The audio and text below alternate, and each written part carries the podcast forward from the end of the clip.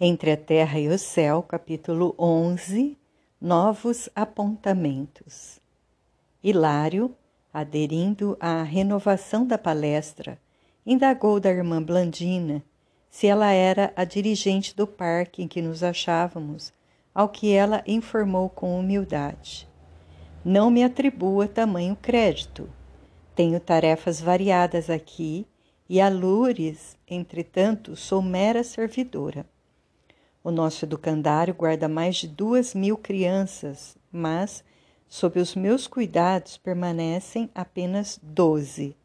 Somos um grande conjunto de lares nos quais muitas almas femininas se reajustam para a venerável missão da maternidade e conosco multidões de meninos encontram abrigo para o desenvolvimento que lhes é necessário salientando-se que quase todos se destinam ao retorno à Terra para a reintegração no aprendizado que lhes compete. E a direção central? inquiriu meu colega esmiuçador. Não reside aqui. O parque é uma das várias dependências de vasto estabelecimento de assistência e educação, do qual somos hoje tutelados. No fundo, nossa casa é uma larga escola, dotada com todos os recursos indispensáveis ao nosso aproveitamento. Os melhores processos de habilitação espiritual funcionam conosco em benefício dos que vão renascer na carne e dos que se dirigirão mais tarde às esferas superiores mas possuem aqui até mesmo os cursos primários de alfabetização? Como não? falou nossa jovem amiga. Precisamos movimentar todas as medidas de despertamento espiritual ao nosso alcance. A cultura intelectual pode não ser condição básica de nossa felicidade. No entanto, é imperativo de engrandecimento de nossa alma quem não sabe ler, não sabe ver como deve. E sorrindo acrescentou: A evolução, a competência, o aprimoramento e a sublimação resultam do trabalho incessante. Quanto mais se nos avulta o conhecimento, mais nos sentimos distanciados do repouso. A inércia opera a coagulação de nossas forças mentais nos planos mais baixos da vida. O serviço é a nossa bênção. Nesse instante, com referências tão sublimes ao trabalho, voltamo-nos instintivamente para a devotada Mariana, que se mantinha silenciosa ao nosso lado. Estaria ela ligada aos compromissos de proteção à infância? À pergunta que Hilário desfechou com delicadeza fraternal, respondeu polidamente: Quanto a mim, coopero com minha neta nos serviços que lhe foram conferidos aqui. Entretanto, a minha tarefa pessoal mais importante se verifica num templo católico a que me vinculei profundamente quando mi, minha, da minha última reencarnação. Aquela afirmativa excitava-nos a curiosidade. A alusão a um templo católico denunciava filiação sectária. Mariana efetivamente emudecera, enquanto Blandina se confiava a precioso extravasamento de suas elevadas emoções. Estariam ali, espiritualmente divorciadas uma da outra? A venerável irmã, que mostrava o halo de simpatia das mulheres admiráveis quando alcançam a madureza, sorriu, benevolente, e acentuou: não estranhem. Partilho com Blandina o, o estudo das leis divinas para renovar-me em espírito com vistas ao grande futuro. Mas o amor que ainda trago por velhos companheiros de luta humana constrange-me a larga demora em serviço de cooperação na antiga casa de fé religiosa a que me afeiçoei. Aliás, ponderou o ministro sensato, o auxílio divino é como o sol, irradiando-se para todos. As instituições e as almas que se voltam para o Pai Celestial recebem o suprimento de recursos de que necessitam, segundo as possibilidades de recepção que demonstrem. Interessado, porém, nos apontamentos que surgiam cada vez mais valiosos, Hilário indagou: Em que base se formará o processo de auxílio nas igrejas? Com o impedimento de nossa comunicação direta, como será possível cooperar em favor dos nossos irmãos católicos romanos? Muito simplesmente, esclareceu Mariana Prestimosa. O culto da oração é o meio mais seguro para nossa influência. A mente que se coloca em prece estabelece um fio de intercâmbio natural conosco. Mas não de maneira ostensiva, alegou o nosso companheiro estudioso. estudioso. Pelo pensamento, explicou a interlocutora respeitável. A intuição benéfica em toda parte, e quanto mais alto é o teor de qualidades nobres na criatura, mais ampla é a zona lúcida de que se serve para registrar o socorro espiritual. O culto público, indiscutivelmente, qual vem sendo levado a efeito nos tempos modernos, não favorece o contato das forças superiores com a mente popular os interesses rasteiros conduzidos à Igreja constituem sólido entrave contra o auxílio celeste, e a preocupação de riqueza e pompa, quase sempre mantida pelo sacerdócio nos ofícios, inutiliza por vezes os nossos melhores esforços, porque, enquanto a atenção da alma se prende às exterioridades, as forças contrárias ao bem e à luz encontram facilidades positivas para a cultura do fanatismo e da discórdia. Ainda assim, superando tais obstáculos, é sempre possível algo fazer em benefício do próximo. Durante a missa, por exemplo, prosseguiu Hilário observador, é viável o seu trabalho de cooperação? Mariana fixou uma expressão facial de bom humor e aduziu. Somos grandes falanges de aprendizes da fraternidade em ação. Por mais desagradáveis se nos mostrem os quadros de luta, a nossa obrigação é servir.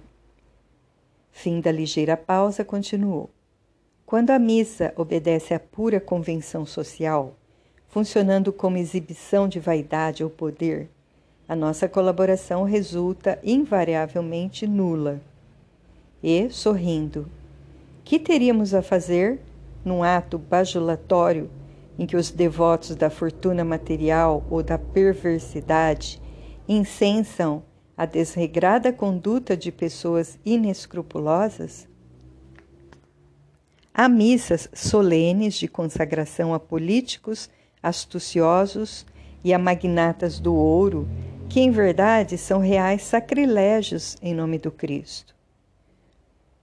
Por outro lado, há missas de almas que constituem escárnio à dor dos que foram recolhidos pela morte, quais as que são mandadas celebrar por parentes ambiciosos que por vezes até mesmo se alegram com a ausência do morto, ávidos que se mostram de lhes pilharem os despojos na corrida a testamentos e cartórios. Essas missas, fortemente adubadas a dinheiro, estão para eles tão frias como os túmulos em que se lhes asilou a carne desfigurada. Mas, se o ato religioso é simples, partilhado por mentes e corações sinceros, inclinados à caridade evangélica e centralizados na luz da oração, com os melhores sentimentos que possui, o culto se reveste de grande valor pelas vibrações de paz e carinho que arremessa na direção daquele a quem é endereçado. Frequentemente, as missas humildes, realizadas aos primeiros cânticos da manhã, são as mais favoráveis ao nosso concurso Podemos com mais segurança articular as possibilidades ao nosso alcance e ambientá-las a benefício daqueles que esperam de nós o amparo necessário. Hilário pensou alguns instantes, valendo-se do intervalo que surgia na conversação, e obtemperou. Possuímos nas igrejas a questão do patrocínio. Imaginemos que determinado templo foi erguido à memória de Gerardo Magela. Isso expressa uma obrigação para o grande místico europeu? Certamente não se trata de uma obrigação escravizante, mas de um serviço que lhe honra o nome e que merecerá dele certo reconhecimento, mesclado de responsabilidade. Devemos reconhecer, contudo, que o trabalho do bem, qualquer que ele, que ele seja, permanece ligado a Jesus. No entanto, se algum servo do Senhor está ligado à obra por fazer, tanto quanto lhe seja possível desdobrar-se-á para enriquecê-la de bênçãos. Mas, e na hipótese de algum santuário surgir dedicado a suposto herói da virtude? Figuremos alguém da terra sendo conduzido ao altar por imposição da autoridade humana, sem mérito bastante à frente do Senhor. Os crentes encarnados atribuir-lhe-iam atribuir poder de que não conseguiria dispor. Em que situação estaria o templo que lhe fosse consagrado? Mariana registrou a pergunta cortesmente e explicou. Numa contingência dessas, mensageiros de Jesus responsabilizar-se-iam pela instituição distribuindo aí os benefícios adequados aos merecimentos e necessidades de cada um. E o tipo de assistência é de renovação espiritual ou é de mero socorro aos crentes encarnados? Ah, comentou Mariana sincera, o trabalho é complexo e divide-se em múltiplos setores. Não está limitado à esfera da experiência física Inumeráveis são as almas que, desligadas do corpo, recorrem aos altares, implorando o esclarecimento. Outras, depois da morte, confiam-se a desequilibradas emoções, invocando a proteção dos espíritos santificados. É preciso corrigir aqui e ajudar além. Agora, devemos injetar um pensamento reconstrutivo nessa ou naquela mente extraviada. Depois, é imprescindível harmonizar circunstâncias em favor desse ou daquele necessitado. A maioria das pessoas aceita a religião, mas não se preocupa em praticá-la. Daí nasce o terrível aumento das aflições e dos enigmas. A lógica de Mariana encantava-nos. Hilário, porém, prosseguiu indagando per perscrutador. Mas, apesar de consciente, de consciente da verdade que a separação do veículo físico nos impõe, acredita a irmã que a organização católica é suficiente para conduzir o mundo moderno? Ela sorriu com tristeza e redarguiu: Meu amigo, entre cooperar e aprovar há sensível diferença. A sociedade ajuda a criança sem infantalizar-se. As igrejas nascidas do cristianismo caminham para grande renovação. O progresso assim exige.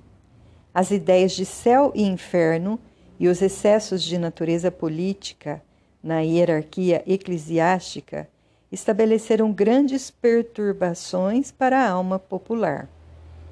Entretanto, cabe-nos considerar as religiões que envelhecem como frutos fortemente amadurecidos.